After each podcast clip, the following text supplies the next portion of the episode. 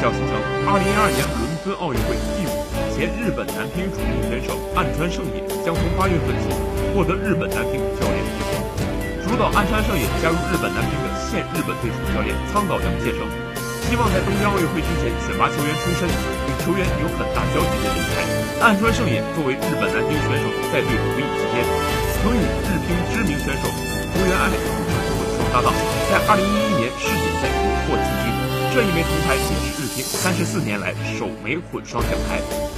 在单打项目上，岸川圣也也夺得过2011年日本公开赛男单冠军。据悉，岸川圣也从小在欧洲接受乒乓球训练，有过多年的德国俱乐部联赛经验。在加入日本队国家队教练组后，岸川圣也表示，从我还是选手的时候就跟主教练有了很深的交情。如果是他的话，可以将自己的想法托付给他。我在非常好的时候加入了球队。